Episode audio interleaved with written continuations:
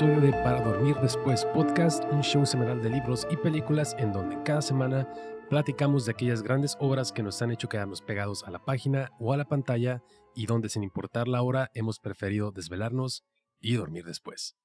Yo soy su host Miguel Zárate y me encuentro como siempre, por fin presencialmente acompañado de mi gran amigo y co-host Ramiro Alvarado. ¿Cómo andamos, cabrón? ¿Qué pedo, loco? Pues ya sabes, aquí batallando con el pinche eco, lo de siempre cuando es presencial. Pues que se te olvide algo del equipo, en este caso el micrófono bueno, bueno, la esponja buena y pues los ruidos propios de la casa, güey. Cuando no son colibríes, son pinches motos o son carros o es gente transitando por la casa, güey. Pero aquí andamos, güey. ¿Tú qué? ¿Qué pedo? ¿Qué cuentas? Pues digo, antes de pasar al, al, que contamos, que en realidad es una sección de un par de minutos en nada más nos quejamos de eh, el sentir de nuestras vidas actuales, esta semana nos vuelve a acompañar un gran amigo del show y un gran amigo por también afuera del show, este Ángel Dimas. Cabrón, ¿cómo andamos, loco? ¿Qué onda, Miguel, Ramiro? Pues un, un gusto estar acá con ustedes, muchachos, otra vez presencial, disfrutando el fresco. El fresco, dice. Sí, güey, pues ya, ya, ya sabes, güey, qué pedo. Pero pues sí es cierto, güey. Este, ahorita que ya tengo que salir de mi covacha, güey, para ir a trabajar, si es como de, ok, amanece bien fresco aquí, este, playas, y si aplico la de, mmm, estamos como a 16 grados, allá vamos a estar como a 25, me voy a ir en camisa, no me voy a llevar sudadera, porque en cuanto llegue al jale voy a empezar a sudar como marrando, güey, en pinche horno. Pero pues sí, güey, así está el asunto, y, pelonchas, cuéntanos, ¿qué ha sido de la vida? desde la última vez que estuviste aquí en físico y en carne y a todo color? Pues nada, la verdad, de sobrevivir a este pinche ambiente laboral de la chingada. Eh, y ir al cine, güey, ir al cine, la verdad, este, he tenido oportunidad de ir con Miguel a, ver varias películas, Top Gun, eh, el, Norteño, ¿cuál otra película pudimos ver? Pero sí, sí, sí, disfrutando de las pequeñas cosas que nos den gusto, güey. a huevo, güey. Y pues acá, cabrón, pues, ¿qué te digo, güey? yo sigo en, home office, lo cual es, es bueno, pero no es bueno. Es bueno porque, pues, puedo estar en mi, en mi pinche cueva todo el perro día, haciendo otras cosas mientras trabajo. Y es malo, pues, porque los jefes no entienden de horarios, ¿no? Pues chingue su madre. No entienden de horarios y aparte el, cuerpo no entiende de horarios de comida también, ¿no? De la nada un día hace como que a la verga, güey, qué pinche cachetón estoy mientras está con la mano bien metida en la bolsa de sabritones y ñom, ñom, ñom. Exacto, Carón. Pero pues estamos aquí una vez más presencialmente. Vamos a cotorrear un ratito acerca de películas, pero antes de pasar al plato fuerte, vamos a hablar un poquito de las cosas que hemos estado viendo en las últimas semanas. Yo nada más quería destacar dos, dos culeradas inmensas e inmundas. La primera, una que sí podía saberse por cómo venía la saga de más a menos. Eh, yo creo que es sin pedos una de las sagas que la gente, bueno, Siempre hay opiniones distintas, pero yo creo, por lo menos a mi punto de vista, cada entrega es peor que la anterior y me refiero al mundo de Jurassic Park, que ahora es Jurassic World. Eh, es esta, esta, saga que inició en el año 1993, adaptada de una novela de Michael Crichton, dirigida por eh, Steven Spielberg, una obra maestra, güey, al Chile esa madre, un antes y un después, no solamente en el uso de del, del, pinche CGI y de efectos especiales, sino un, un, un, antes y un después a la hora de qué podía ofrecer todavía en los noventas los blockbusters, ¿no? Después tuvimos The Last World, tuvimos Jurassic Park 3 y años después tuvimos un reboot en la saga que fue Jurassic World, del cual yo no soy para nada fan. Después tuvimos Jurassic World The Lost Kingdom y este año Jurassic World, perdón. Fallen Kingdom. Kingdom. Fallen Kingdom, Simón. Yo, ¿qué dije? The Lost Kingdom. Bueno, Fallen Kingdom está tan cool, era que ni me acuerdo cómo se llamaba. Y este año, curiosamente, eh, como aniversario, eh, sale Jurassic World Dominion, que el apil más interesante era que... ¿Dominion o Minion? Dominion. No, que hablando de Minions, había, hijo de su puta madre, Atrás, atrás de mí había una familia de tres chamaquitos, como de dos, tres y cinco años, que, güey, traían un desmadre, güey, Digo, lo entiendo, es una película de dinosaurios. Yo fui niño dinosaurio, güey. Yo fui el niño que sabía los nombres de los dinosaurios y la mamada. Este, güey, sus jefes, güey. Su papá, güey, en un momento de la, de la película, le llamaron por teléfono y el güey se aventó una conversación del jale. Su mamá era estas señoras, este, buchonzonas, güey, acá. Parece que le reza Jenny Rivera, güey. Güey, hubo un momento, güey, donde esto superó la ficción que estaba haciendo en la película, güey. La mamá, para que se callara la hija, güey, le dio una sonaja, mamón. Como, no mames, sonaja. Como ya no quiero escuchar tu voz, ten para que juegues, güey. Y la morrita con la sonaja, güey. En primera, güey, ¿quién usa sonajas todavía, chingada madre? ¿Cómo un niño se entretiene ya con sonajas hoy en día? Cómprale un iPad, no mames. Eh, compra un- eh, juega con tus llaves. No, Güey, pero, o sea, ¿cómo suena una función a que yo hubiera matado a todos los presentes y luego me hubiera aventado yo, güey, de las escaleras para morirme durante la función, güey, yo creo. Para cagar la experiencia a todos, así como me la estaban cagando a mí, güey. Sí, güey. ¿Y sabes qué? Yo creo que mi, mi, mi termómetro ahí para ver qué pedo era mi, era mi carnal, el más chico, cumplió años y por eso fuimos a verla todos ahí en bola. Eh, ese güey era, era, es más niño dinosaurio que yo, lo que yo alguna vez fui. Ese güey se creía Godzilla, güey, se creía Velociraptor de morrito, güey. Entonces lo volteé a ver y como que le estaba valiendo mal lo que estaba pasando atrás. Dije, no me voy a poner intenso. Además, la película está bien culera, güey. Neta que la- las razones por las que traen de vuelta eh, a nuestros personajes de la primera, de la primera película, el doctor Alan Grant, a Ian Malcolm, a, no me acuerdo cómo se llama Laura Dern, pero a Laura Dern está bien pendeja. Y al final de cuentas no hay cohesión, güey, a la hora en la que los personajes, tanto los nuevos como los viejos, están en pantalla. Las motivaciones están bien pendejas. La película se dejó de tratar de dinosaurios y ahora se trata de unas langostas gigantes. Eh, el T-Rex cada vez me lo vapulean más, güey. Ya un poco de respeto para el T-Rex, güey.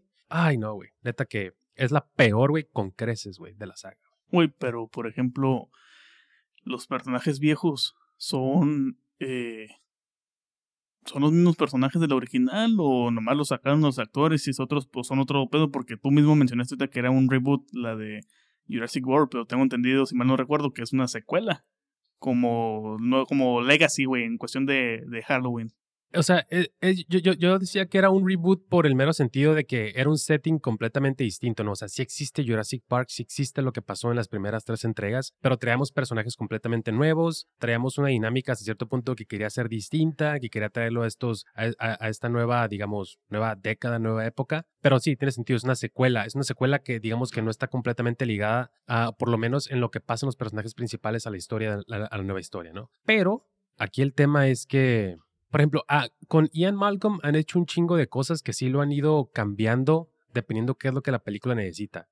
Al principio, pues era este cabrón eh, que sí es un, e- es, es un experto, un paleontólogo, biólogo, lo que sea que sea, que es, tiene este, pues es, es pinche, es, no, pero es este, es este cabrón, o sea, es él, güey. ¿Cómo se llama este güey? ¿Yo? No, no, no, Ian Malcolm. El, Ah, Jeff Goldblum. es Goldblum, es Goldblum Uf, haciendo de Goldblum, amo. pero curiosamente es paleontólogo y biólogo y esas madres, güey. Y entonces en The Lost World le meten ya este pedo más de un poco de motivaciones distintas. Tiene una hija, este, tiene ya un pasado ahí con, con la, esta doctora que está ahí en, Que es la, perdón, güey. Que es la Jodie Foster. no, no, no, Ah, ¿cómo se llama? es la, Jodie es Foster es, la, otra tu- amor.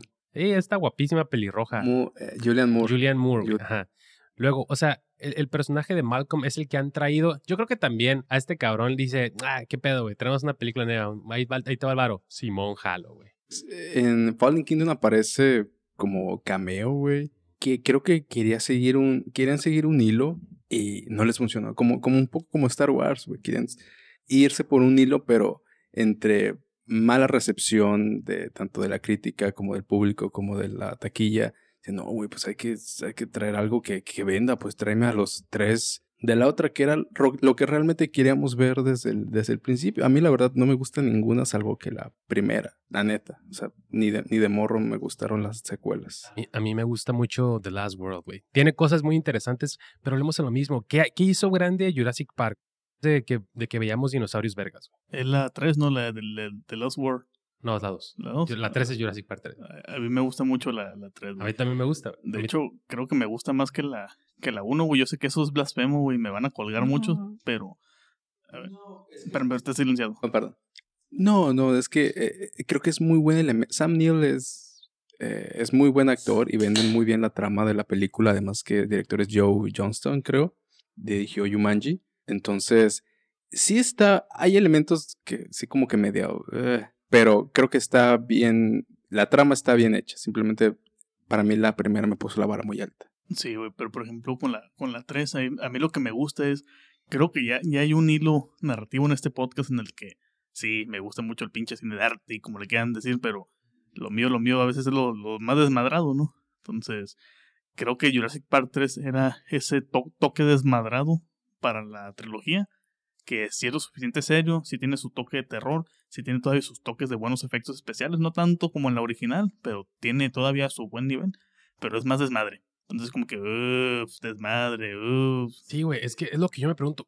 O sea, ¿cómo neta 30 años, güey, después los dinosaurios no se han vuelto a ver igual de chingones, güey, que en la 1, güey? No se han vuelto a sentir igual de amenazantes. La tensión nunca se ha sentido igual de chingona que la primera. La 3, como dices, y la 2 todavía tienen momentos de tensión muy, muy, muy, muy bien logrados. Por ejemplo, en la 2, la escena de, del, del camión que está a punto de caerse con el vidrio y la mamada. En la 3, la 3 tiene este sentido en el que siempre se están sintiendo en, en peligro porque o los está persiguiendo el, el- el espinosaurio o los velociraptors están buscando a Billy porque se robó el pinche huevo. Es un road trip constante, pero con dinosaurios, güey. Me faltó a Alessandro Nibola, güey. Si hubiera salido hubiera estado verga.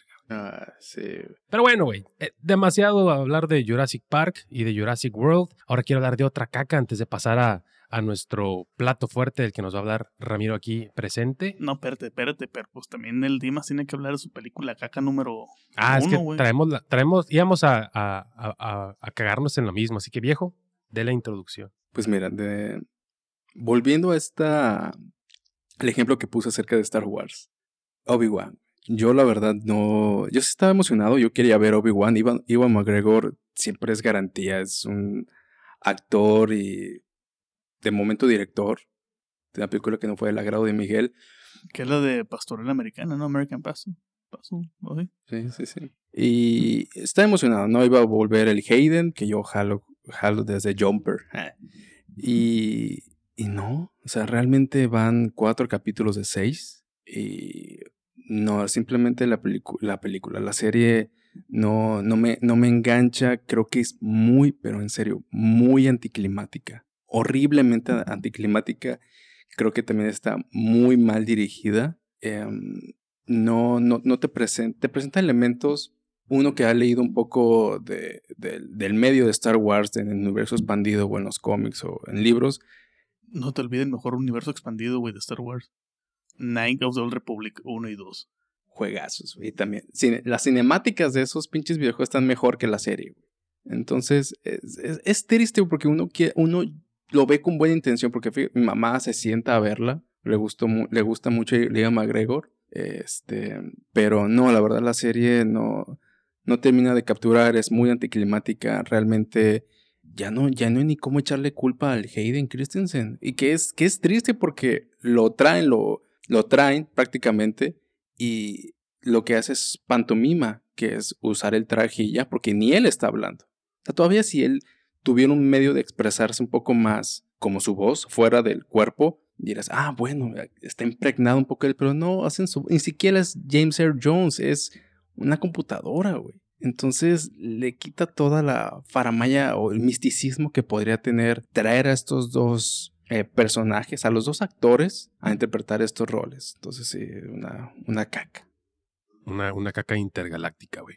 Yo, yo, yo también la comencé a ver con mucha emoción, güey. Yo, Star Wars también ha caído mucho de, de mi gracia con el pasar de los años. Eh, yo vi la, la- a mí la que me tocó, pues, como a los que estamos aquí, en, en, en, tiempo y forma, fueron las precuelas. Entonces yo las fui a ver de morrito con mi jefe. Ya habiendo visto, por supuesto, la- las, las primeras tres, pero fueron las que me tocaron en el cine y pues en aquel entonces, pues uno le encontraba un chingo de valores, uy, que me, me volaba la cabeza. Después pasó esta trilogía nueva, la última, la de 7, 8 y 9, donde la 7 la verdad es que me dejó muy emocionado. Era otro soft reboot de lo que ya hemos visto en la primera, pero tenía cosas interesantes, tenía cosas chingonas, güey. The Last Jedi todavía, The Last Jedi me gusta a mí, pero se sen- yo, yo decía, híjole, güey, siento que este pedo no lo van a respetar en la novena. Y pasó, güey. La novena deshizo todo y acabó de una manera tan culera, güey, que es- no sé qué, no sé, yo, yo ojalá que ya, por el bien de todos, ahora sí ya le digan adiós al, al- a, la, a la historia de los Skywalker, pero de manera paralela pasó una cosa muy chingona, güey,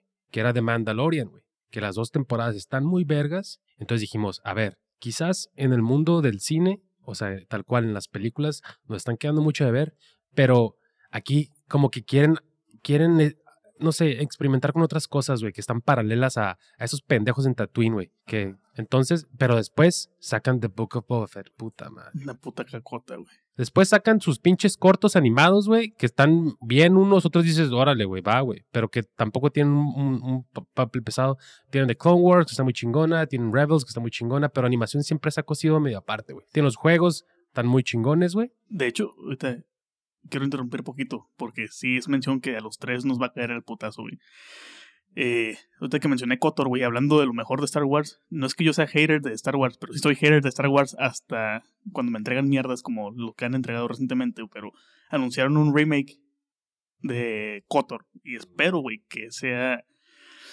Estoy hasta salivando, güey, espero que sea un poco más como Mass Effect en el sentido de esas dinámicas más del, del, rol, pero más en acción real, pero que también respete esa, esa fórmula original, perdón, ahí del Kotor, güey, donde sean por turnos y la chingada.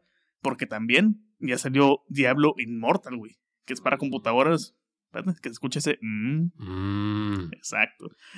Y ese jajaja. A huevo. Este, entonces, ya salió Diablo Immortal, güey, para celulares y para consolas y para eh, computadora. Está en beta, güey. No lo he jugado mucho, pero es un. Es un Warcraft, güey. Un World Warcraft, pero con Diablo. Un Dungeon Crawler. Ándale, güey. Más o menos por ahí va. Y también ya salió un tráiler nuevo, un teaser trailer de Diablo 4, güey, sobre los necromancers. Es como que, güey, de aquí somos de pinche Diablo. Y urge que salga ya también Kotor, güey, el remake, como tal. Totalmente. Sí, de hecho, creo que hoy lo, hoy lo salió, ¿no? El teaser, güey, en el Xbox Showcase del, del día de hoy, domingo 12 de junio. Pero bueno, ahora sí, pasando a Obi-Wan Kenobi. Le decía a, a, Dimas que también mi jefe, pues, creció como tal con, con todo este desmadre de Star Wars.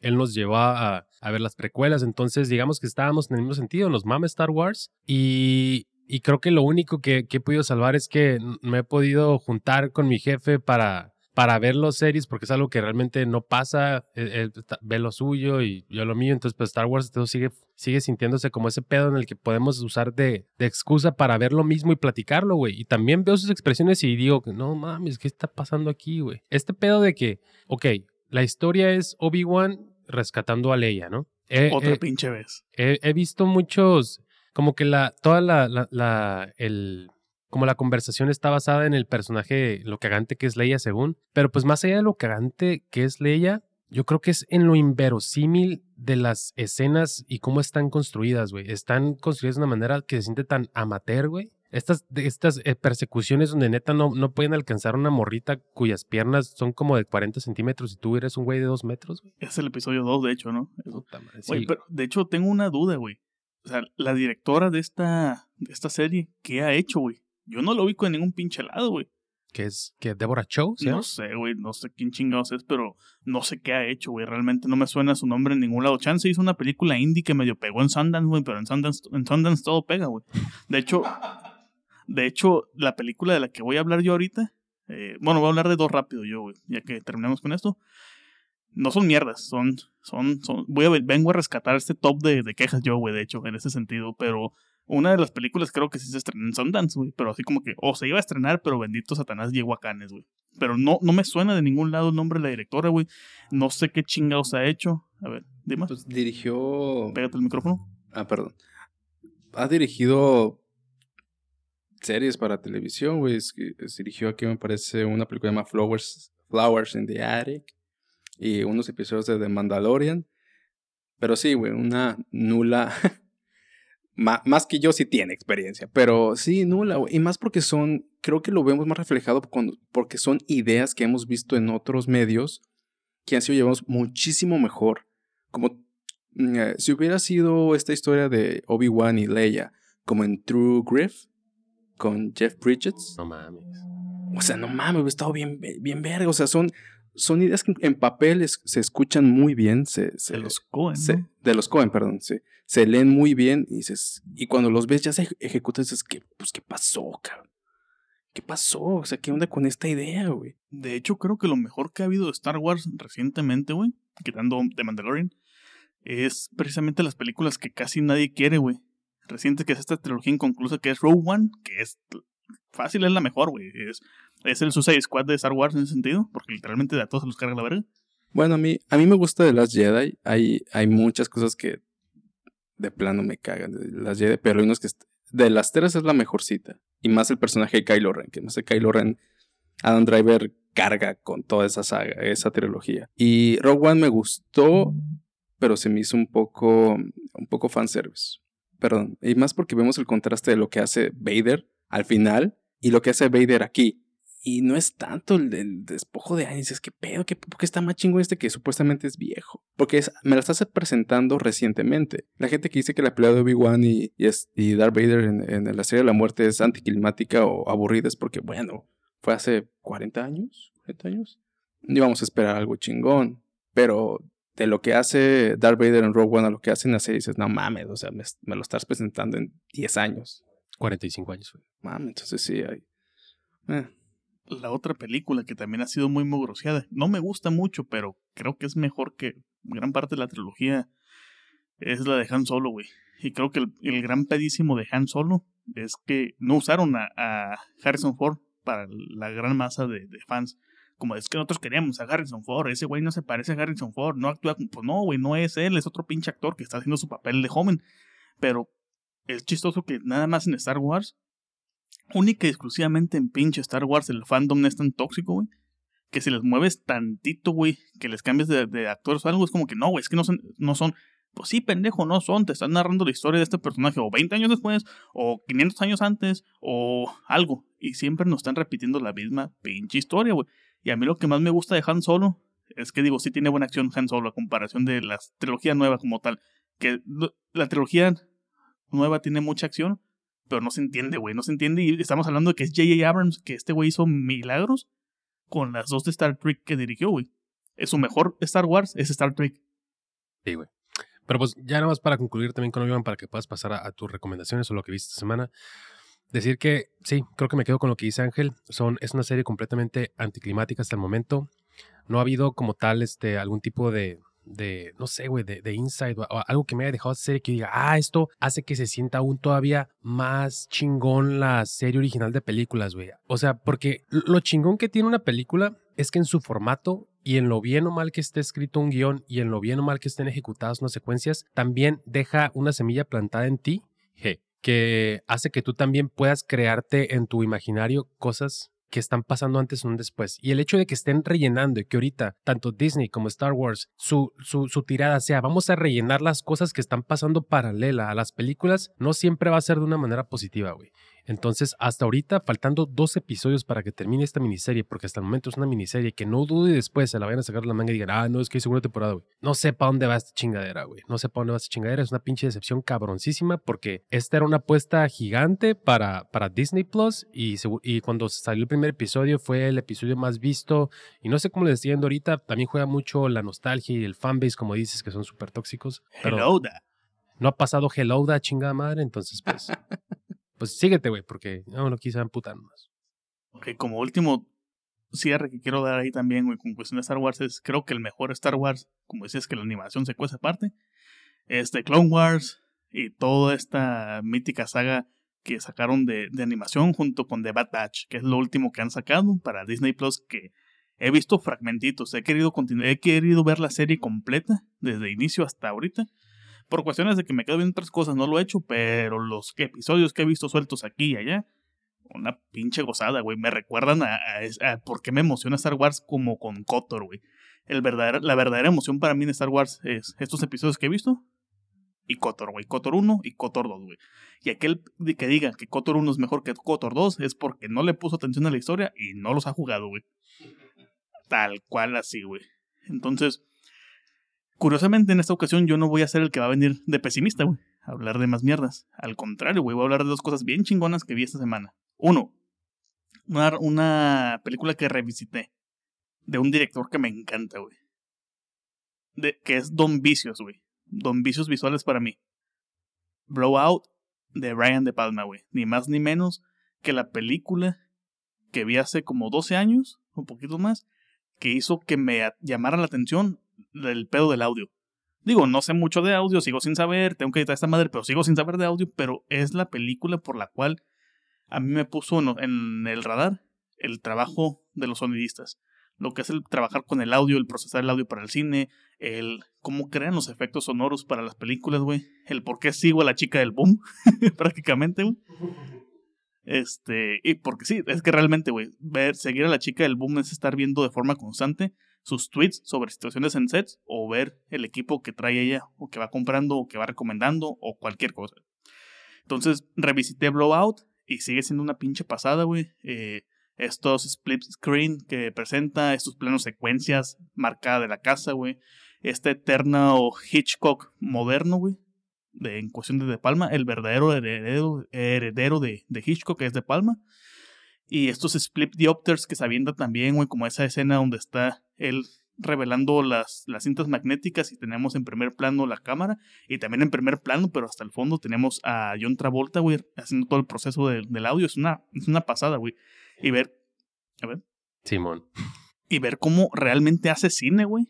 Durante, mientras hace cine. es un making of eh, durante la película. ¿Por qué? Porque la historia trata principalmente de que este sonidista de películas de terror de bajo presupuesto, slashers, güey, hablando de X de la semana pasada, este, pues está buscando un grito, güey. Está buscando un grito porque la actriz del grito de la película que, en la que está trabajando no vale madre. Y aparte le piden que renueve toda la plantilla de, de sonidos para la película. Entonces, mientras él está microfoneando en el bosque, güey, vemos un búho y cómo espía una parejita con su boom, el güey graba todo un accidente de un carro, un reventón de llanta, güey, un blowout como tal. Y este güey se obsesiona con todo lo que sucede alrededor de este evento hasta que salen unas, una serie de fotografías que curiosamente alguien tomó. Y lo que hace este güey es una animación, güey. Hace cine mientras está haciendo. Mientras estamos viendo cine. ¿Por qué? Porque recorta las imágenes y las sincroniza con su sonido, güey, y les da movimiento hasta que vemos una película del accidente como tal. Entonces, es Brian De Palma enseñándonos cómo hacer cine a través de darnos una historia entretenida, desmadrada, güey. Y con todos los vicios de Brian De Palma, güey con lo bueno y con lo malo tal cual.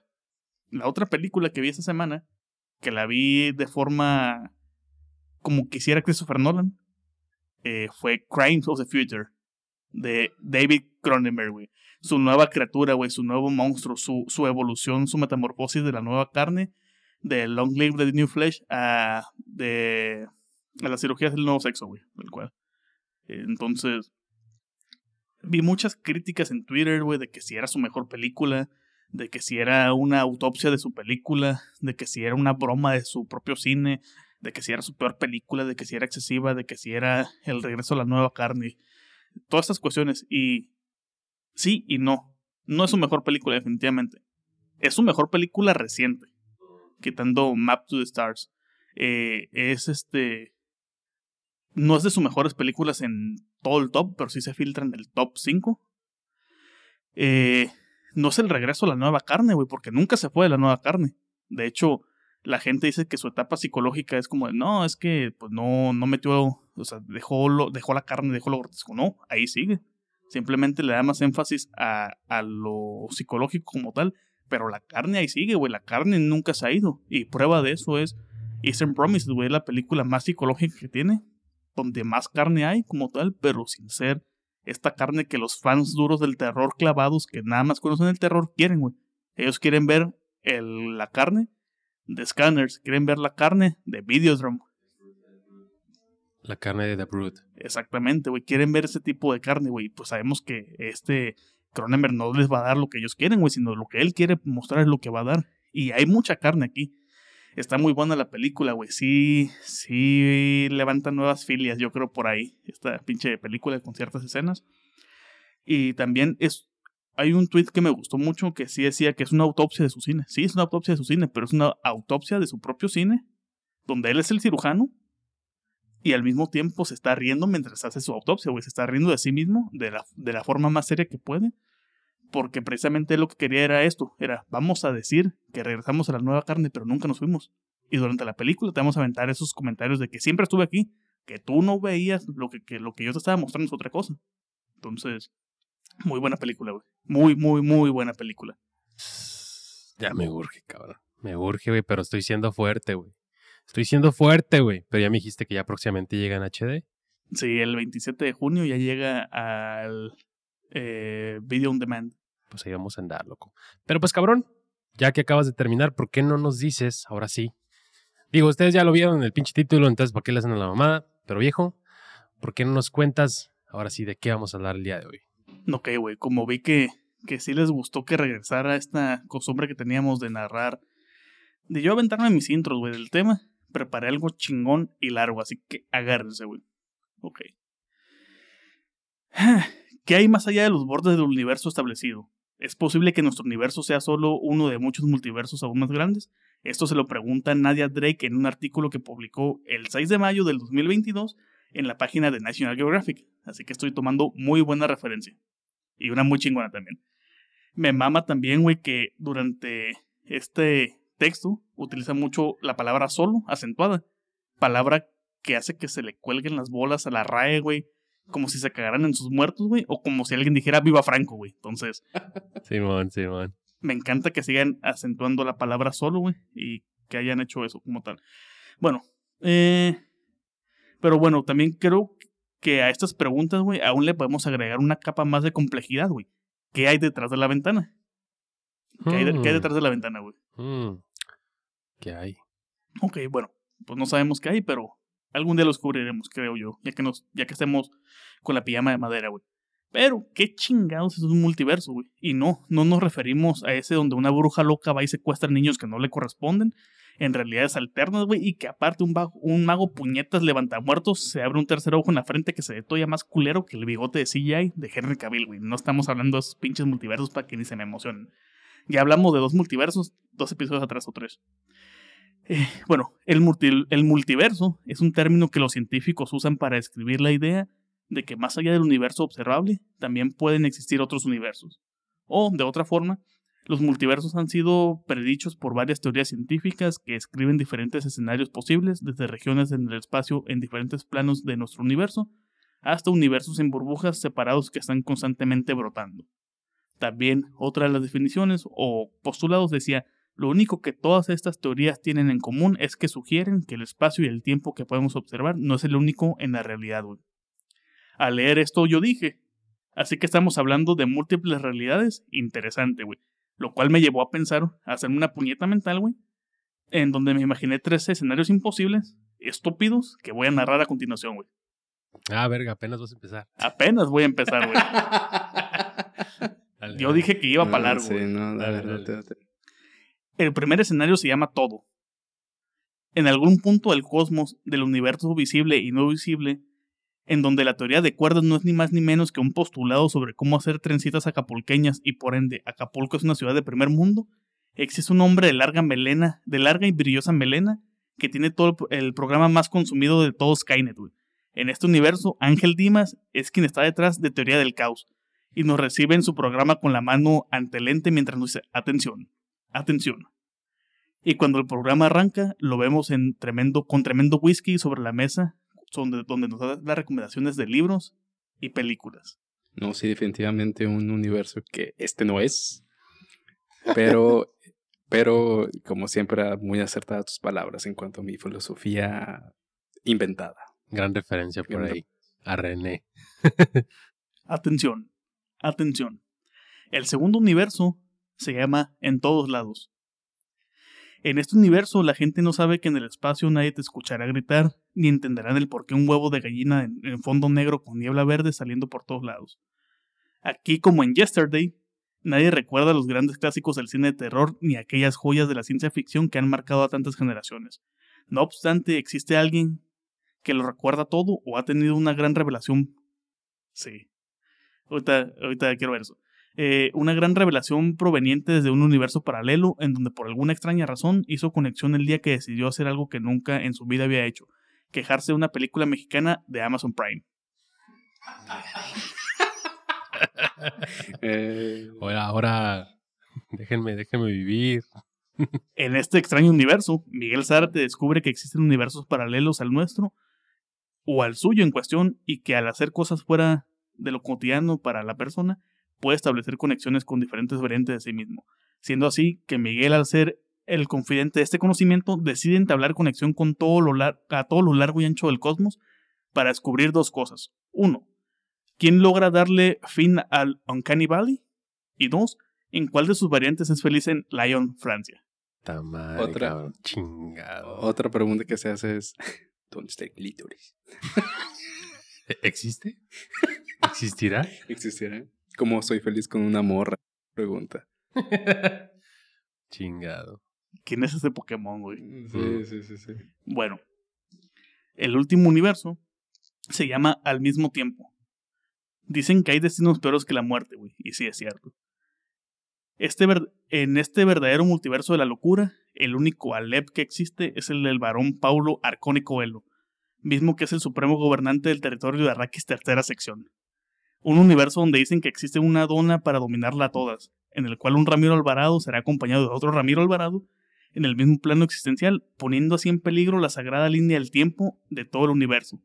En este universo donde existen dos Ramiros, como si uno no fuera suficiente, güey, la neta, formarán un equipo llamado de Alvarados, en donde serán responsables de crear un zombie que se pedorrea y sirve de transporte marítimo para ir en búsqueda de la dona perdida. Una dona capaz de abrir portales a otros mundos, una dona destructora de universos, una dona que existe y no existe en todos los planos, la dona que todo lo ve. Y pues sí, hablaremos de la más reciente película de los Daniels, güey. Everything, Everywhere, All at Once.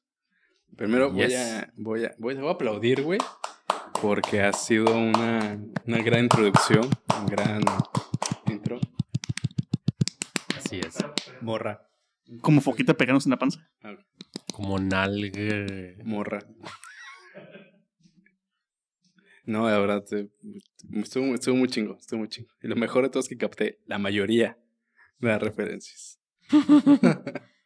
¿Qué referencias hay? Referencias hay. referencias a- Pues qué pedo, cabrón. ¿Empezamos o qué rollo? Pues yo ya hablé mucho, güey, así que dense ustedes primero y yo complemento. Sí, cabrón, pues bueno, eh, Everything, Everywhere, All at Once, o como lo conocimos aquí en México, Todo a la vez en todas partes, es una película, como ya dijo Ramiro, de 2022, dirigida por Daniel Schneider y Daniel Kwan, o los Daniels, para los compas. Yo he visto esta película allá en los Unites, hace aproximadamente un mes, me lancé para verla, pagué un chingo de dinero, puta madre, no pensé que fuera a estrenarse tan pronto. Y la verdad es que en primera instancia me gustó mucho, güey, me encantó todo el mame de los multiversos, por supuesto Michelle Yeoh, este, etcétera, etcétera, pero como es una película que estaba hecha para, para que lo vieran los gringos, güey, todas las, las secciones que estaban habladas en inglés, en el inglés mocho de nuestros personajes a- asiático-americanos, chinoamericanos, como ustedes quieren llamarle, este, no estaban subtituladas, entonces había algunos diálogos que yo decía, puta, ¿qué dijo, güey? ¿Qué dijo aquí, güey? ¿Qué, qué- estaba explicando? Porque hay, hay que, hay que decirlo. eh, Michelle Yeoh tiene ya muchos años trabajando en Estados Unidos. Eh, por otro lado, Ke Huy Kwan o Jonathan eh, Huy Kwan es, es un asiático americano, o sea, él tiene un inglés chingón, pero por cuestiones de película tenían que hablar con este acento todavía mucho más, como lo vemos con los estigmas, ¿no? De que, ah, sí, hablan todos los asiáticos. hablan todos Oh, los mucho aló, mucho aló. Ándale, con la L en vez de R, güey. Entonces, la verdad es que me gustó mucho, pero sí hubo algunas cosas en las que me perdí por, esta, por estas cuestiones. Ayer la pudimos ver ya aquí en Suelo Mexa y la verdad es que me gustó todavía un poco más porque pude todavía cerrar estas cosas que habían quedado un poco am, para mí que no había entendido del todo, güey.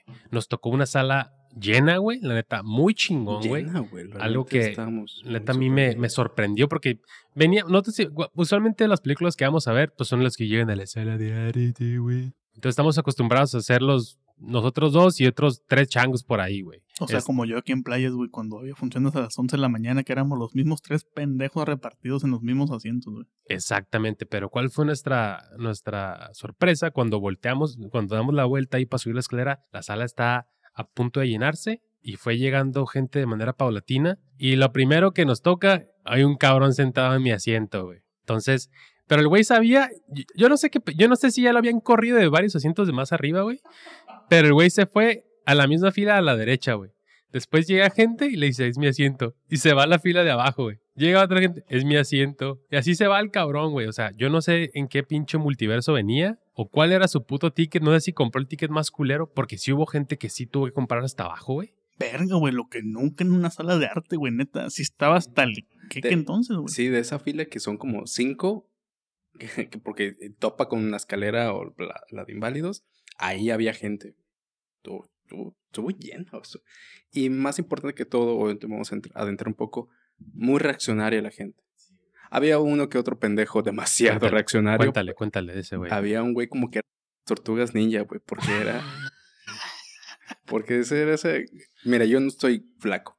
Y tengo todo el derecho de decir que una persona está gorda. Entonces, este, este pinche gordo, barbón, güey, papada, velluda. eh, El Miguel se lente. nos va a morir de la risa. güey. Lente. lente. Con. ¿Cómo se llama este? Lente diminuto, lente, lente diminuto. diminuto y aparte delgado, o sea, obeso. Y decía, no mames, y what the fuck, y ¿a poco eso pasó? Pero así en voz, a- en voz alta. What the fuck? Sí, güey. Oye, tú y tu polo azul, no mames. Este, ese tetoncísimo se veía, güey. Esas que... O sea, o sea, que me estás hablando del güey que tiene un carpiano en South Park.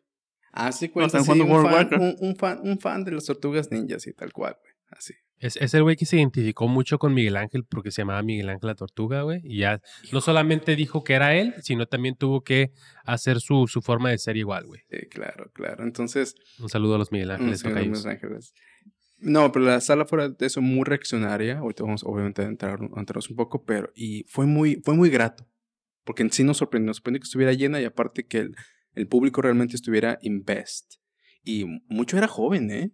Mucha, vimos, me, me mamó que vi muchos grupos de, de amigas, güey.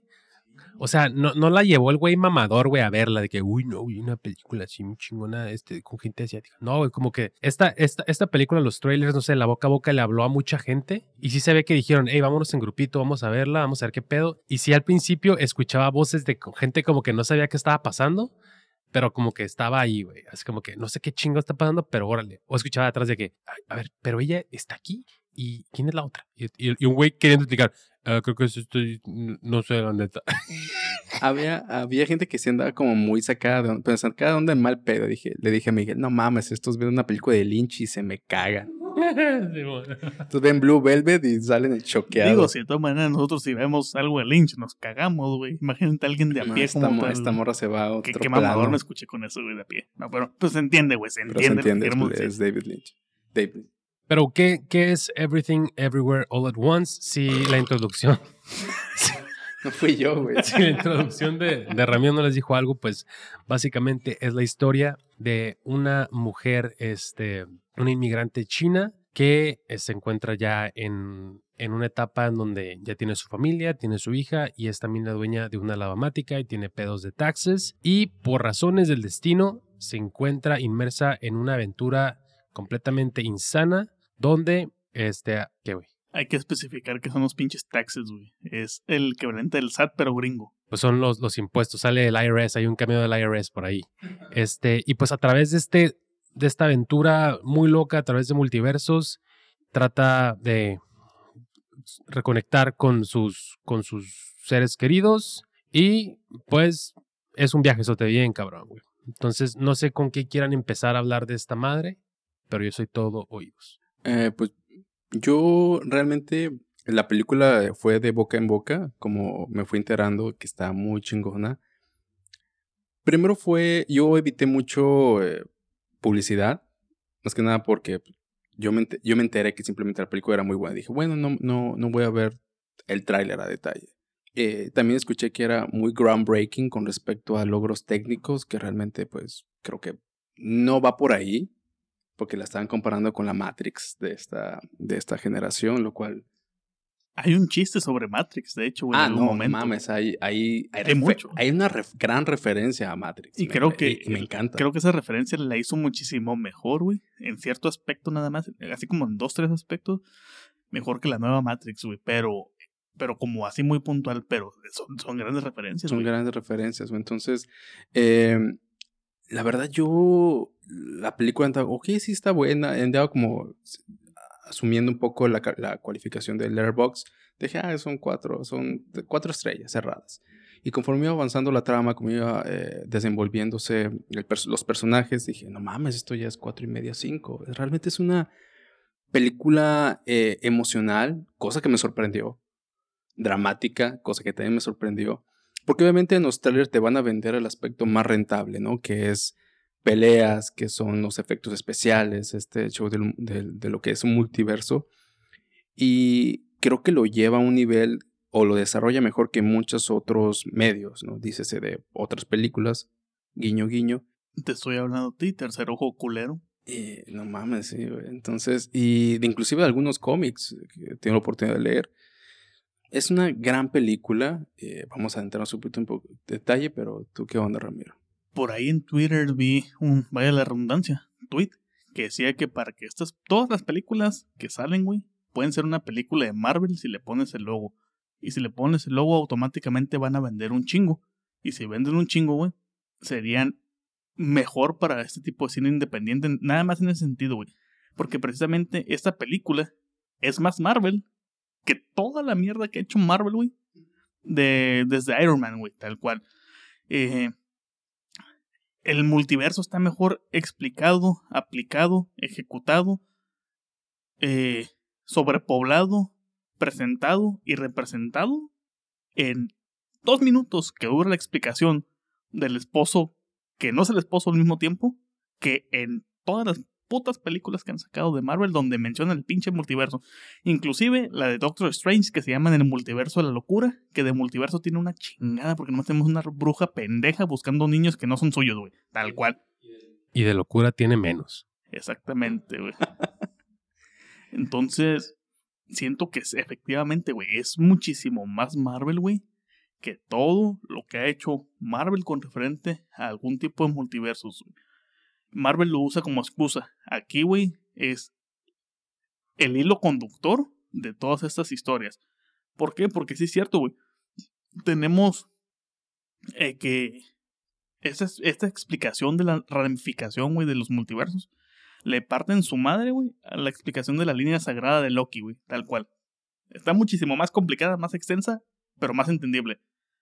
Porque te está presentando la vida de una persona que es la peor versión que puede existir en todos los pinches multiversos. Y eso que hay un universo donde la gente tiene dedos de salchicha, güey.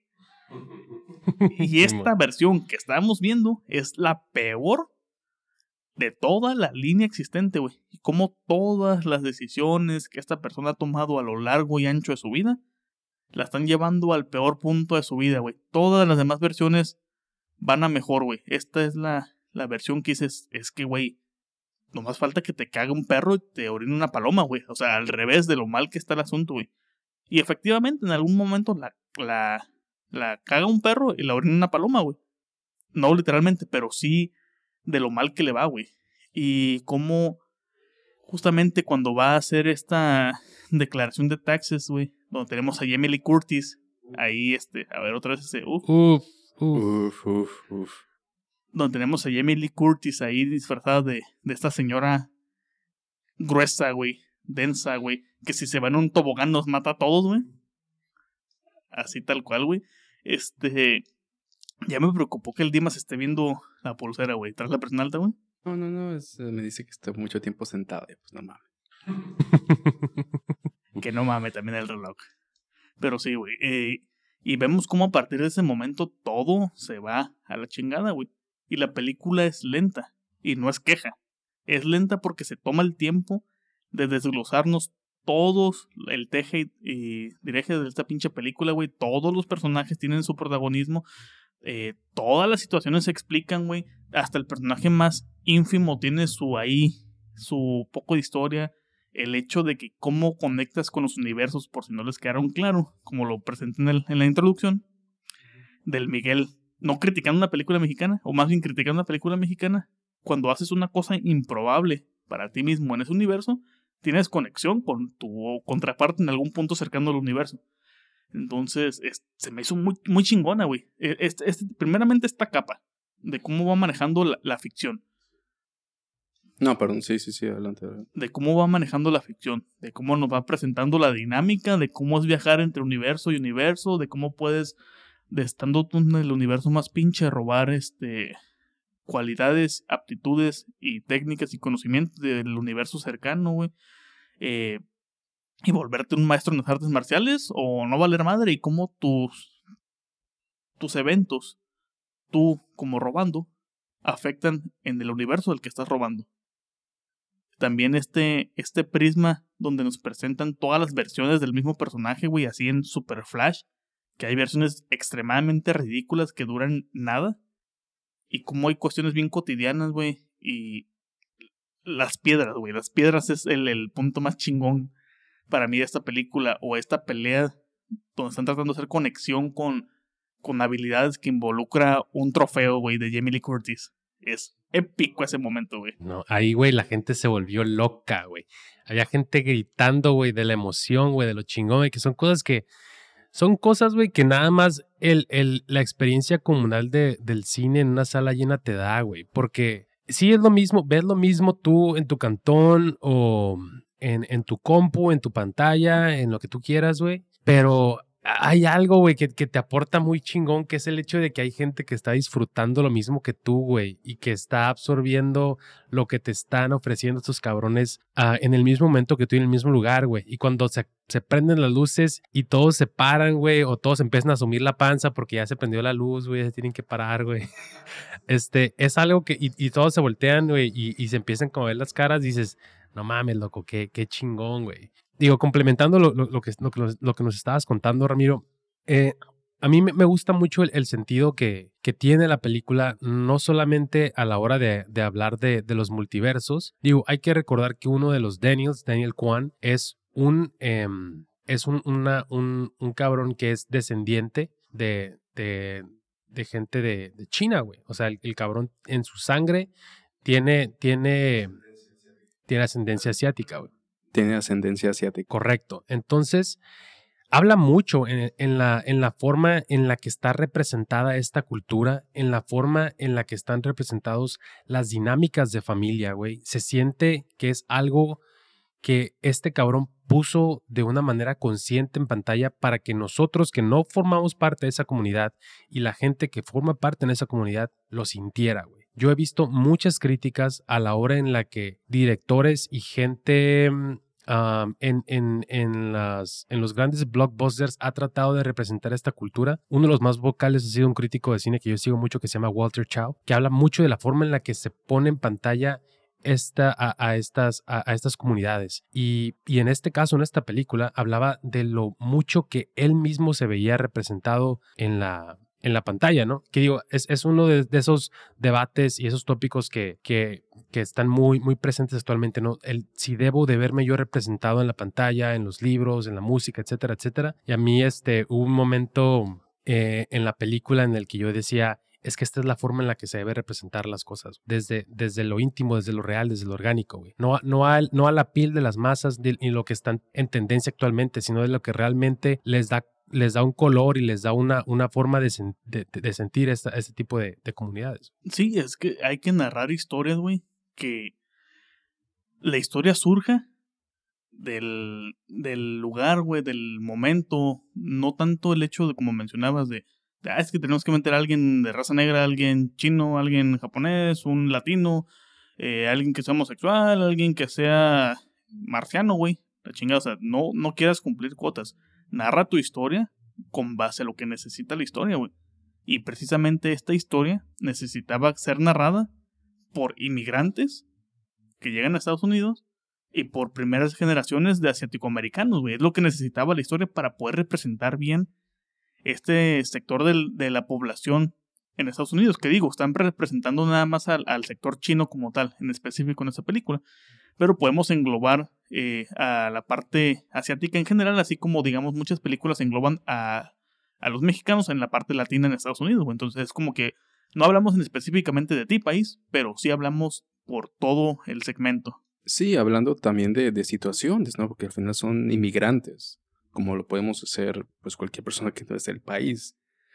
Eh, concuerdo, concuerdo mucho con lo, con lo que están diciendo los dos y de hecho usaron estas palabras que es en algún momento o en algún lugar. Eh, porque a pesar, no, no, no tienes tú que presentar un personaje, no tienes tú que verte forzosamente en un personaje. Eso es súper ególatra. Y las situaciones son distintas para cada persona. Entonces, a pesar de que tú no te puedes ver en el personaje, puedes entender. Por eso es la narrativa, por eso es la trama y es por eso que al final la película puedes empatizar o no empatizar con el personaje, pero entender su situación. Aunque no seas tú, aunque sea un personaje con el que tal vez no tengas tanto en común, pero cuando lo entiendes, eso es, eso es un buen personaje, eso es una buena trama, eso es una buena historia. Y creo, eh, con, con Miguel que lo estuvimos en la, en la función, gente estaba sollozando. Escuché sollozos. Escuché, escuché sollozos. Eh, creo que también lo que dijo mi, eh, Ramiro de, de, esta primera generación de esta um, chino, americano. En el cual estábamos viendo, ya estamos viendo, les, le comentaba Miguel ayer, que, este, que el papá, el nuevo papá eh, asiático es el comprensible, que es el atento, que es el buena onda. Cosa que antes no era así, antes solía ser la mamá. Y ahora la mamá es esta eh, fuerza, no necesariamente agobiante, no necesariamente, pero en mayor parte, que quiere quedar bien con los patriarcas o las matriarcas. Entonces, eso se está viendo ya sea en esta película y en la película de Turning Red de, de Pixar. Y es, es, es, increíble cómo, y puedes verlo, es palpable cómo se está cambiando la generación y no tiene que identificarse con alguien, simplemente tienes que entenderlo. Eso es chingón. Exacto, güey, exacto. Y ese es el poder, güey, de la ficción, güey. Ese es el poder, güey, del arte, güey. El no vivir la vida de alguien más y sin embargo, güey, poderte meter en sus zapatos, güey, sentir empatía, güey. Y, de ahí viene todo este desmadre y este y estos discursos de a través de la lectura y a través de las películas vivimos otras vidas, etcétera. Ustedes tómenlo como quieran. Pero el hecho de que los personajes, en su, en su core, en su núcleo, güey, como dices, güey, no tienen que ser igual a ti, güey. No tienes que verte reflejado en la pantalla, pero con el solo hecho, güey, de que sientas empatía, güey, de que te sientas hasta cierto punto relacionado con él en algún sentir, güey, eso ya te genera un lazo con él, güey. Y por ejemplo, güey, hay varios ejemplos, güey. Tenemos para empezar, güey, a Michelle Yeoh, güey. Es una gran actriz, güey, del cine chino, güey, a quien la hemos visto en años ya más recientes en grandes blockbusters, güey. De hecho, hay un, hay un momento cuando recién la vemos en, en el otro multiverso donde es una actriz exitosa, vemos a cierto punto un, una parte de atrás donde está en la alfombra roja donde dice Crazy, que es de Crazy Rich Asians, güey. Pero ya la hemos visto en, en una infinidad de películas, güey. Y con ella, güey, pues vemos esta mujer que ya está, este, ya tiene una hija mayor de edad, güey, ya tiene una familia, este, vive, vive, este, o mantienen a su jefe, güey, que es todavía este cabrón, pues ya que tiene una forma de pensar muy de, aquel, de, de, aquellos tiempos, pero es una persona que se siente completamente oprimida por la forma en la que sus decisiones la han llevado al momento donde está hoy, ¿no? Que después de manera textual vemos que se lo explica Jonathan Kekwan, le explica que, como dijiste tú, güey, güey, es que tú debes ser elegida porque eres la peor, güey, de todos los multiversos, güey, en los que hemos tenido contacto con, güey. Y te puedes, te puedes sentir muy, muy, muy identificado con ella por esta cuestión de de el ansia constante del decir todo lo que yo he hecho o lo que no he hecho me ha traído aquí, güey. Tenemos el personaje también, de, como comentaba Jonathan uh, Kehui Kwan, a quien lo traen prácticamente del retiro. Este cabrón era un niño actor muy conocido, salió en los Goonies, güey, salió en Indiana Jones en the Temple of Doom y lo hace. Es ese pinche morro castroso. Sí, güey. Y aquí lo hace de una manera fascinante. Es este padre comprensivo, es esta figura paterna, pero que es esa figura paterna, como decías, que cede, güey, que cede ante esta, ante esta señora, güey, que es como la que tiene los pantalones, pero no de ese modo, güey. Eh, es una figura comprensiva, es una figura que está ahí, es, un soporte emocional, güey, para, los demás personajes, güey. Y después vemos sus matices a través de la historia. Ayer platicaba contigo, güey, eh, cómo si bien eh, el personaje de Michelle Yeoh va aprendiendo las cuestiones y lo que implica el multiverso, ella todavía traía una noción muy egoísta de lo que ella dejó pasar o a lo que ella renunció para llegar a esta vida. Y hasta ese momento no se había parado a, a pensar, porque obviamente, güey, está, está, está pasando este desmadre por tu cabeza, güey. No se había parado a pensar en el hecho de qué es lo que otras personas, güey, también renuncian a para llegar a él. Él también renunció a las posibilidades de una vida distinta por, por ella, güey por ella, por irse a vivir a Estados Unidos, por iniciar esta pinche lavamática. Él también dejó pasar otras cosas por ella, güey. Y él se lo dice cuando está de pinche guapérrimo en traje, güey, con lente pasta gruesa. Le dice, oye, yo también tuve suerte, no nada más tú. También tenemos a Stephanie Su,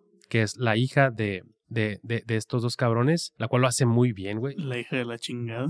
La hija de la chingada es la principal antagonista. También la vimos en, en, en Chang-Chi, de hecho. Eh, y creo que ella representa de una manera muy, muy puntual las desconexiones que hay entre generaciones y entre padres e hijos. El cómo estamos codificados hasta cierto punto de algún modo, no solamente por la, la, enseñanza, la crianza, sino también por la moral de ciertos años, sino también por la forma en la que nuestros jefes nos enseñaron lo que se hace y lo que no se hace. Y esa y ese tipo de desconexión, güey, ese, ese lost in, translation, pero casi, casi este, intergeneracional, en el, y que entre madres, güey, e hijas, es, es una madre bien distinto, güey, bien cabrón, al que yo creo que vivimos los jefes con los hijos. Sí, es, es algo, porque me ha tocado tener amigas que tienen este problema con sus, con sus mamás y, y nosotros que también tenemos, es, es una,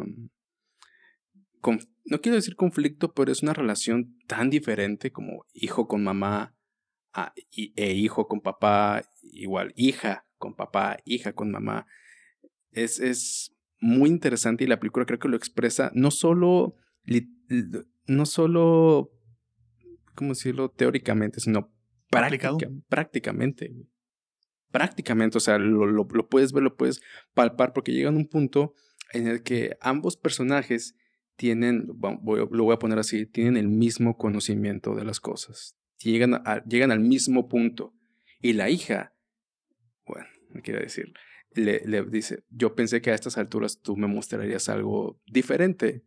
Tú me mostrarías algo diferente o me dirías algo diferente, pero pues ya estamos aquí los dos, pues mínimo vamos a estar eh, juntas. Es, es, que también la película es, es, tan, es tan, está tan iluminada en ese sentido, güey, que te dice, güey, también los jefes están perdidos hasta cierto punto, güey. O sea, agarra el pedo, güey. O sea, nosotros hemos, hemos, visto, hemos tenido esta, esta seguridad con nuestros jefes desde que estamos chiquitos, de saber como que lo saben todo, que tienen todo resuelto, güey. Y llegamos a un punto en nuestras vidas en donde también llega un momento de quiebre, en donde entendemos que también ellos tienen tienen esos momentos de, de duda, güey.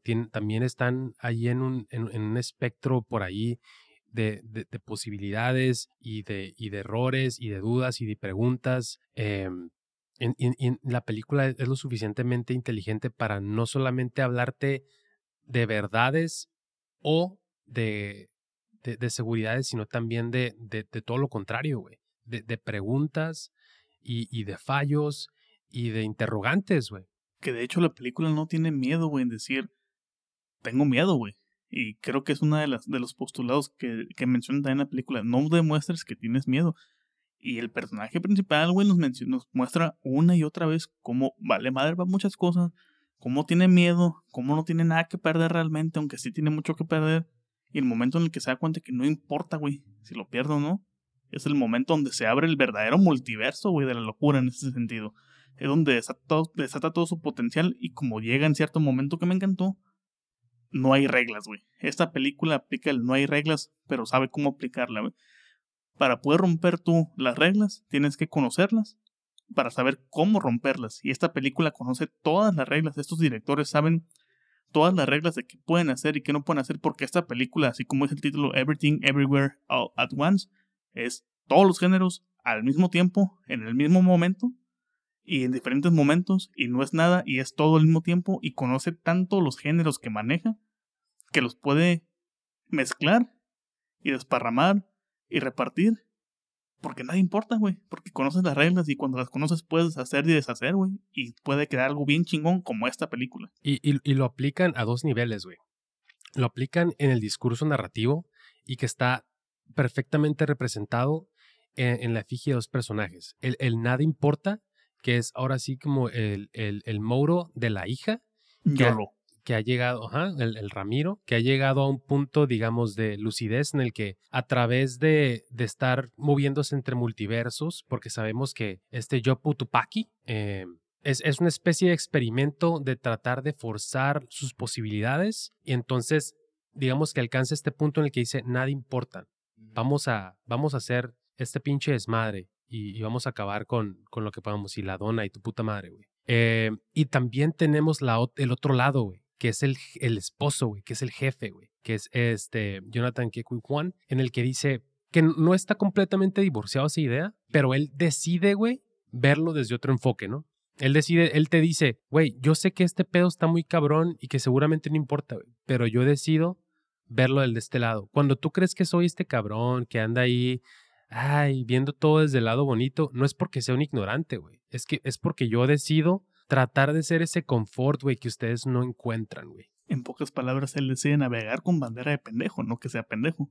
Exacto, ese güey hasta cierto punto dice, yo sé cuál es mi papel aquí, güey. Y si tengo que ser ese pinche escudo de flechas, güey, y si, y si yo tengo que ser el cabrón al que tú vas a tratarlo a cierto punto de una manera culera, pues voy a hacerlo. Pero yo voy a también representar esa, ese campo, güey, de tregua, güey, que hay en esta dinámica familiar. Y también está el nada importa, como mencionabas, en la hechura cinematográfica, güey. Que estos cabrones, güey, hay un chingo de recursos para poner en pantalla cosas que en otros estudios, guiño guiño, sería puro pinche pantallazo verde, güey. Aquí vemos un montón de recursos de cámara, de dirección, de props, de producción, que hacen que esta película se sintiera muchísimo más cara de lo que es y al final de cuentas es puro oficio, cabrón.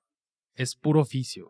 La verdad es que la película además, además de los atributos técnicos que tiene, que tiene, o sea, no es groundbreaking, pero además de los atributos que tienes, como mencionas, es la narrativa y el hecho de que te deja aprender.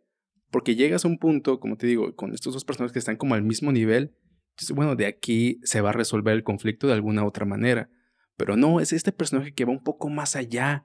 Y es cuando entra de manera maravillosa el, el esposo a dar esta nueva postura con un conocimiento ya adquirido.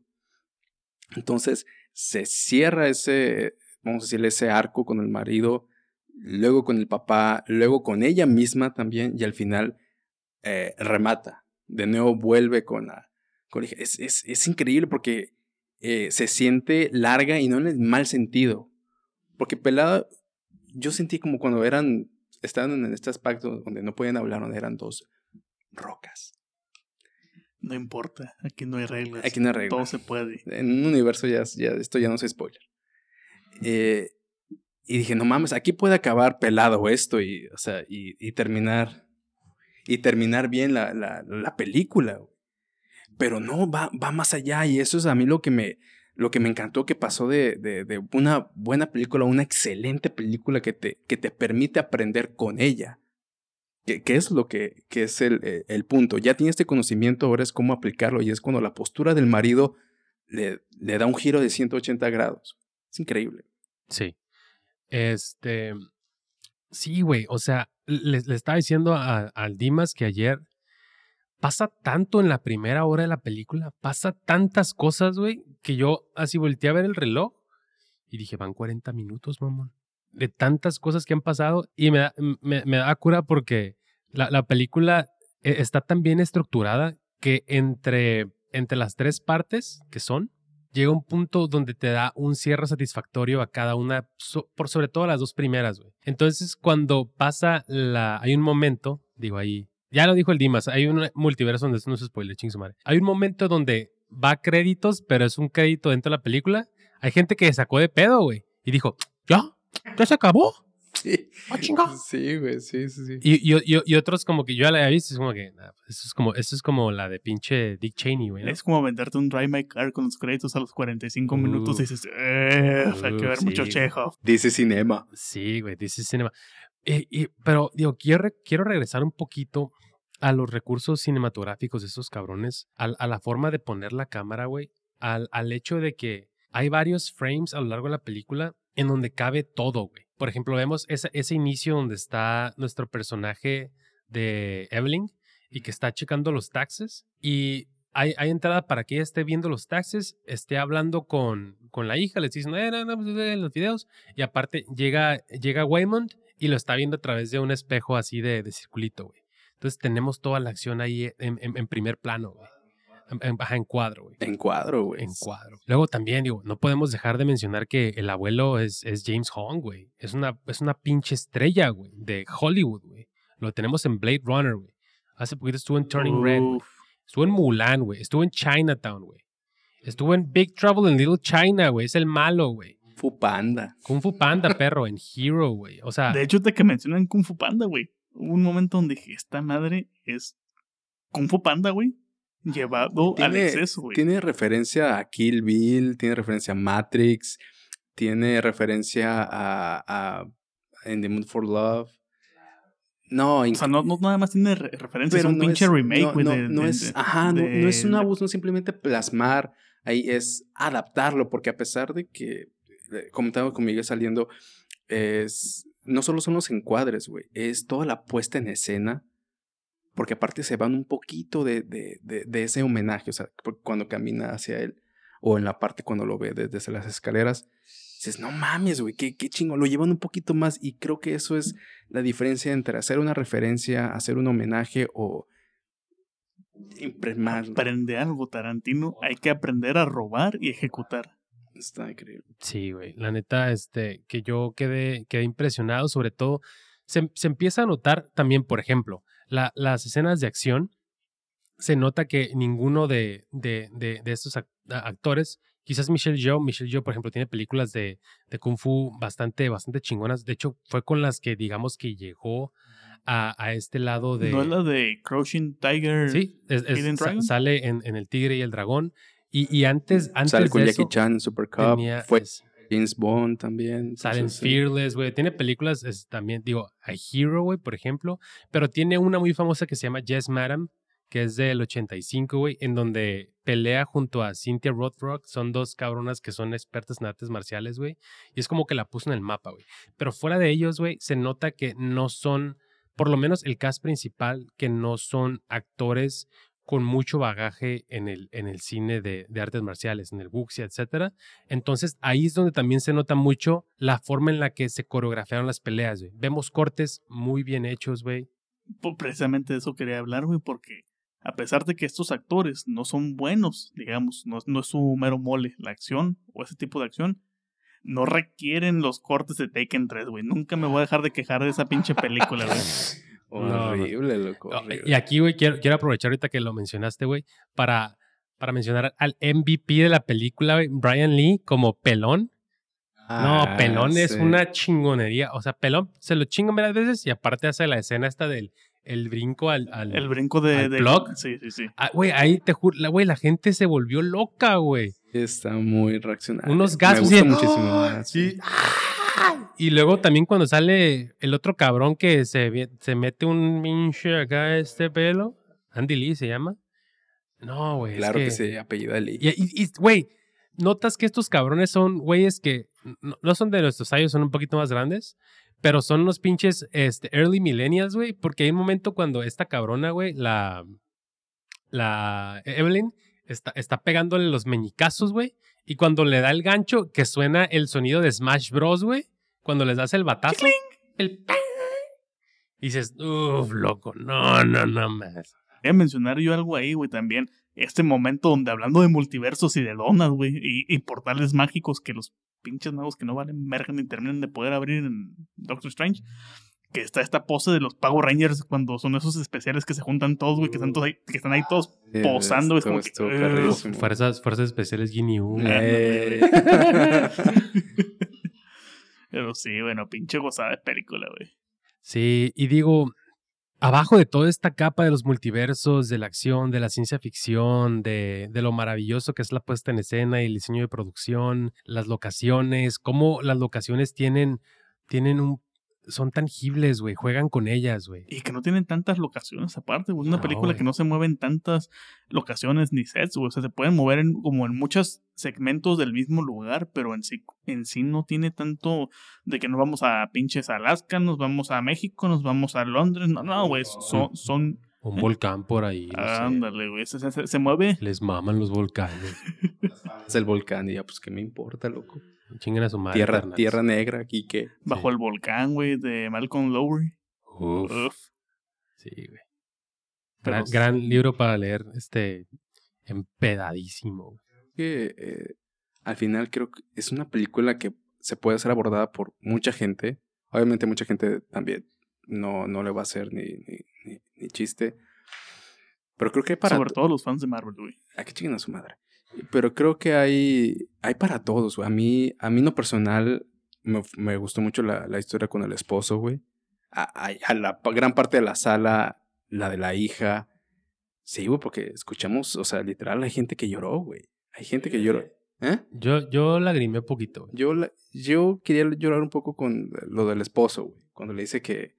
Es que fíjate que, qué chingón, qué chingonería es cuando le dicen, sabes que yo tuve la culpa o no sé qué está pasando, pero tal vez yo tenga la culpa. Hijo de su Es, para, es que para allá iba ahorita que, que- ah, ah, es que me cortó este pendejo otra vez. Pero es, es para donde yo iba, güey. O sea que arriba de toda esta capa de bla, bla, bla, me quedé en lo de los sets, güey. A mí lo que más me habló, güey, es lo que comentaba al, inicio, güey. Que sigue siendo una historia personal sobre emociones, sobre conexiones interpersonales, sobre lazos filiales, que es lo que cimenta todo este desmadre, güey. Es todo este pedo del multiverso está cimentado sobre sobre la pinche condición humana, güey. Cómo nos relacionamos con otros, güey. Y lo que mencionas del esposo, güey. Em, hay un momento muy al inicio que es cuando ella le dice, es que no mames, estaba viendo otras, otras pinches, este, otros pinches multiversos y no mames, ojalá como que no te hubiera conocido y como que, ja, ja, chingo de risas. Y yo, a mí me, me pegó, güey. Y ya después vemos como el, como ya después escuchamos, oh, porque ya ves sus caras, ¿no? O sea, también el juego de cámaras es muy, lo hace que tú sientas y como experimentes las cosas pausadamente. Para la, la, gran mayoría fue me río de este cabrón y después le, lo enfoca y uh, yo desde el principio me dije, no mames, qué eh, culera, güey. Ya, andaba también emputado. Dijo, uy, uno dijera es un hombre. Porque... No, no, no, ¿cómo, güey? ¿Cómo le dices que te iría mejor sin esta morra? No, no, eh. Para empezar, las morras, cuando las cortan, dicen, te dejé ir. No mames, yo te corté, qué verga. No tiene dinero para ir a tu casa y ya. No, güey. Y, y, digo, no voy a decir cuál es la frase, no, pero hay una frase que e, esposo tira al final que se chinga. Ah, el, el temar en todos los universos. Sí. Sí, es, es una. Porque, de nuevo, em, te da todo un contexto para esa frase porque es una frase muy específica. No si ahorita yo la comento, neta, no se va a entender. Hazlo. ¿Mm? Nada, no lo voy a hacer, güey. Pero pega justo donde tiene que pegar y no con el ánimo de ofender a, la, a, la, a, la, a, la, a Evelyn, sino que le da el contexto de qué tan longevo es esto. Es, está perrísimo, güey. Neta que en esa escena sí estaba lagrimeando. O sea, sí, sí estuvo muy cabrón. Y deja tú, güey. Hace algo que Interstellar no pudo, güey que se vio ridículo.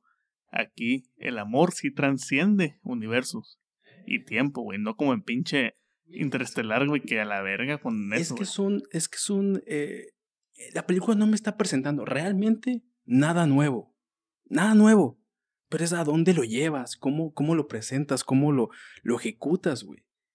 Y en eso está teniendo palomita, estaba teniendo palomita y palomita y palomita. Eh, relación con la familia, con el papá, con la hija, con, con, con, tu esposo, con relación personal, de que de repente dices, soy una persona egoísta por querer lo mejor o por querer quedarme en algo en lo que se me, en lo que me va mejor. No, pues es lo más humano, estás abajo y obviamente quieres estar arriba. Entonces la película es prácticamente un, una palomita arriba para muchas cosas que hemos visto los tres que no se ha ejecutado bien. Sí, güey, definitivamente esta, esta película es una... Es, es todo, güey, al mismo tiempo. O sea, realmente su título no nada más es cuestiones de lo que narra la historia, de que están en todos lados al mismo tiempo eh, y de todas cosas, sino que realmente la película tiene todo. Y creo que a fin de cuentas tengo que admitir que esta película es un poco también del género que me caga. Que al Miguel le mama, güey, es un coming of age.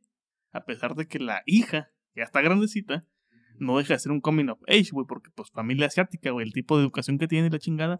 Y aparte quiero tirar otro pinche dardo envenenado, güey, aprovechando que es junio, que es el mes del orgullo, que esta película hace muchísimo más, güey, por la representación como tal de este sector de la sociedad que lo que hace el documental de Flick, lo que hacen los pinches programas de que, que son con, con cuotas y todo el rollo. O sea, esta madre dice, ¿saben qué? Quítense a chingar a su madre, a su padre, a su... lo que quieran.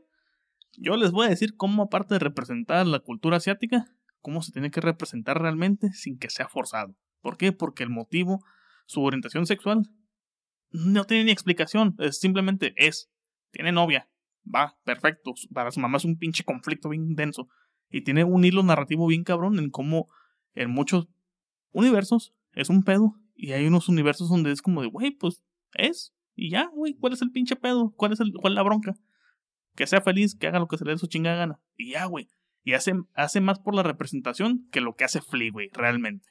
Mi mamá que que todavía la, la, la Evelyn, cuando todavía no entiende bien que este pedo, le dice, tú eres la razón por la que es gay. Sí, sí, escuché un oh, o sea, en la sala es como, ¿cómo se atreve?